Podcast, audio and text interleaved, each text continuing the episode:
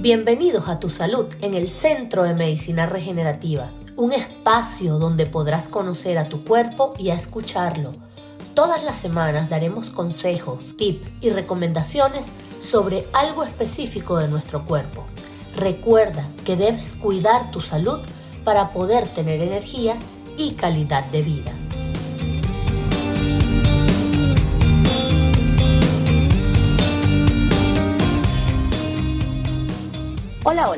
Soy Fabiola Pérez, para los que no me conocen, y hoy quiero hablarles de un tema sumamente fascinante y es cómo la inflamación corporal puede precipitar nuestras emociones. A menudo asociamos las emociones como experiencias personales o eventos externos. Sin embargo, nuestra salud física también juega un papel crucial en cómo nos sentimos emocionalmente. La inflamación es un proceso natural de nuestro cuerpo en respuesta a lesiones o enfermedades. Puede tener un efecto profundo en nuestro estado de ánimo y bienestar mental. Cuando nuestro cuerpo está inflamado, se desencadenan una serie de reacciones químicas que afectan nuestro sistema nervioso y nuestras emociones. Puede llevar a sentimientos de irritabilidad, ansiedad, tristeza e incluso depresión. Es como si nuestro cuerpo estuviera enviando señales a nuestro cerebro diciéndole que algo no está bien. Pero, ¿qué causa la inflamación? Hay varios factores, como una mala alimentación. Siempre hablo de la alimentación, pienso que es un 99.9% de nuestro estado de salud. La falta de ejercicio, el estrés crónico e incluso algunas enfermedades crónicas causan inflamación. Los alimentos procesados altos en grasas saturadas y azúcares refinados pueden desencadenar respuestas inflamatorias en nuestro cuerpo. Del mismo modo, el estrés crónico libera hormonas que contribuyen a la inflamación. Entonces, ¿cómo podemos reducir la inflamación y promover un equilibrio emocional? Aquí algunos consejos prácticos. 1. Adopta una dieta antiinflamatoria.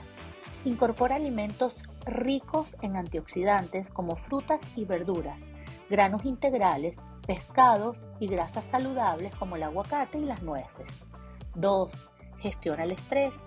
Encuentra técnicas que te ayuden a reducir el estrés como la meditación, el yoga, la respiración profunda o dedicar tiempo a actividades de disfrute.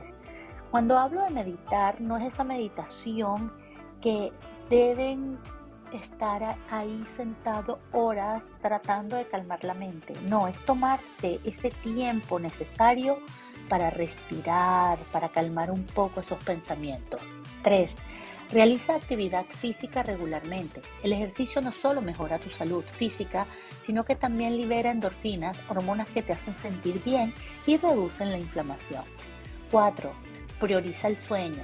Asegúrate de tener un descanso adecuado ya que la falta de sueño puede aumentar la inflamación y afectar negativamente tus emociones. Recuerda que cada persona es única, por lo que es importante escuchar a tu cuerpo y encontrar lo que funciona mejor para ti. Si experimentas inflamación crónica o problemas emocionales graves, no dudes en buscar la ayuda de profesionales de la salud. Debemos evitar la inflamación a toda costa para así evitar enfermedades crónicas a futuro. Espero que hayan encontrado información valiosa sobre cómo la inflamación corporal puede precipitar tus emociones en este episodio. Recuerda que cuidar de tu cuerpo es cuidar de tu mente.